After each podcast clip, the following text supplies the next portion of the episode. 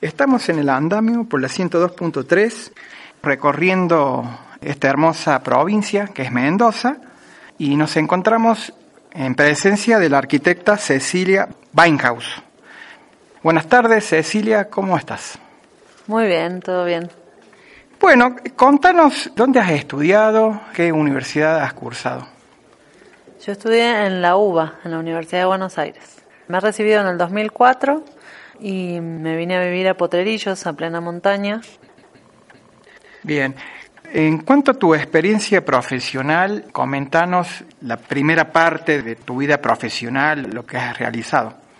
Primero, yo trabajé en estudios chicos, en el segundo año de la carrera trabajé con un arquitecto, que éramos realmente él y yo, y después también estuve haciendo trabajos de dibujo para un ingeniero civil y trabajé en un estudio de arquitectura, arquitecto Epstein. Yo estaba encargada de una clínica de rehabilitación, que era toda una refuncionalización y mejoramiento, digamos, los revestimientos, todo ese tema. Todo eso en la ciudad de Buenos Aires. Sí, eso en el barrio de Núñez, en el barrio de Villa Urquiza. Luego de ahí me vine a hacer un emprendimiento turístico, en realidad, a construir cabañas alpinas para alquilar acá en la montaña. Acá en, la provincia de Mendoza. Sí, en Mendoza. ¿Y actualmente qué es lo que estás desarrollando? Y bueno, tuve mis primeras obras acá en el Valle de las Carditas. Tuve muy buenos clientes, la verdad. Muy buenos, muy comprensivos para hacer mis primeras obras. Eh, tuve varias direcciones de obra, algunas casas de dos pisos. Tuve trabajo, digamos. Acá lo que tienes que uno está solo, tenés que hacer desde el trámite más pequeño hasta las terminaciones, comprar los materiales, todo, todo. Y ahora, la verdad que me cansé un poco del tema ciudad, edificios, materiales convencionales. Me he puesto a estudiar todo el tema del desarrollo sustentable y la construcción bioclimática. También con materiales del lugar, con barro. Acá tenemos muy buenas arcillas tenemos coirón, que es un pasto del lugar, una fibra que se le agrega a la pasta, y arena, o sea, tenemos todos los materiales al alcance de la mano. Solo hay que pagar el flete, entonces es mucho más económico. Lo único, bueno, que es con estructura de madera, que se trae por ahí del norte, entonces habría que ver si realmente es sustentable porque se está deforestando, pero tengo entendido que son, son bosques que se plantan para construir. Estabas haciendo un máster o un curso de lo que es sustentable. Sí, en la UTN se da un máster de desarrollo sustentable, se llama Desarrollo Sustentable del Hábitat Humano. Y está muy bueno porque te brinda mucha información, sobre todo en la parte térmica, cómo aprovechar los recursos. Acá en Mendoza tenemos un sol espectacular, casi 300 días al año hay sol, no esta semana, hace mucho frío. La verdad que es un recurso importantísimo porque es lo que hace que sea realmente confortable el ambiente. La construcción natural lo que tiene lindo es que regula la humedad adentro de la casa. Siempre hay 50% de humedad, que es lo que el cuerpo humano necesita. Y acá en Mendoza, sobre todo, está el tema de la sequedad en el ambiente, porque es prácticamente un desierto, aporta mucho este material. Bueno, le comentamos a la audiencia que nos encontramos en una obra acá en Potrerillos y la arquitecta Cecilia nos va a contar acerca de esta obra. Bueno, esta obra es mi casa, es el sueño del pibe. Me estoy haciendo mi casa a mi gusto. Es con estructura de madera. Las bases son como cualquier casa tradicional, en realidad es pata corrida, con unas bases importantes para lo que son las columnas. Pero luego, cuando uno sube, ya no está gastando tanto en hierro ni en cemento.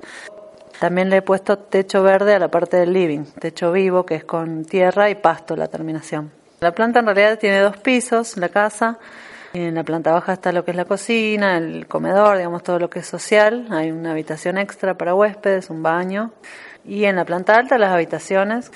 Es una casa bastante compacta en realidad porque es de 8 por 8 con algún recorte atrás para un patiecito el living solamente se desarrolla en planta baja y es semicircular, sobresale de, la casa, es como la pancita de la casa. Bien, contanos del muro que da hacia el sur, que tiene una tecnología muy particular. En realidad la idea era cómo hacer para aislar ese muro, porque realmente no le da nunca el sol y era una pared bastante grande. Entonces la idea fue para reciclar también botellas, hacerle como una especie de nido de, alambrado que se pudiera tensar y rellenarlo con botellas PET con tapita. Esto es para que se generen como cápsulas de aire donde se genera mucha aislación y se revoca, que se agarra muy bien al alambrado con barro también. Con barro y mucha fibra para que se agarre realmente.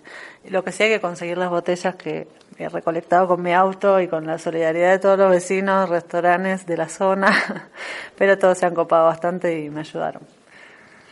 Justamente estaba viendo que tiene ese tejido donde se hace como una especie de bolsa para sostener todas las botellas y después hay otros muros donde tiene como un tejido más fino. Sí. En realidad los otros muros son de barro macizo, tienen estructura de madera, ¿no es cierto? Siempre es importante las diagonales. La idea es que sean macizos porque tienen mucha inercia térmica, o sea, recolectan el calor del sol durante el día y en la noche lo entregan hacia adentro. Lo peor que puede pasar es que se vaya a caer con un temblor. Entonces, una manera de evitar eso es con el tejido gallinero, se llama un tejido de alambre más finito que permite que si eso se mueve o se sale o algo, hay que fijarlo con clavitos a la madera, con un poco de alambre donde haya donde sea medio fino para que se agarre. El barro se agarra muy bien. Aparte el barro es un elemento natural y que está presente prácticamente en todos los lugares. Sí, acá en Mendoza tiene mucha historia, lo que pasa es que tiene mala fama porque no ha sido bien utilizado. Realmente acá funciona solamente de cerramiento, no es estructural, que eso es lo bueno. El techo lo sostienen las maderas y esto lo puedes cerrar con lo que vos tengas, también se puede cerrar con pallets y después se revoca con barro. Bueno, para finalizar la entrevista, la arquitecta Cecilia Weinhaus nos va a dejar un mensaje final, mi granito de arena. Yo les puedo dejar como mensaje que hay que animarse a probar, que la casa no es tan complicada, que tiene una estructura, encerramientos y aberturas y que hay que animarse con materiales nuevos que sobre todo tienen muchos beneficios a nivel global también porque nos ayudan a ahorrar energía, nos tienen muchos muchos muchos beneficios. Muchísimas gracias Cecilia por permitir conocer esta obra y también por conocer este lugar, este pueblo que es maravilloso y, nos ha recibido con una linda nevada. Muchas gracias.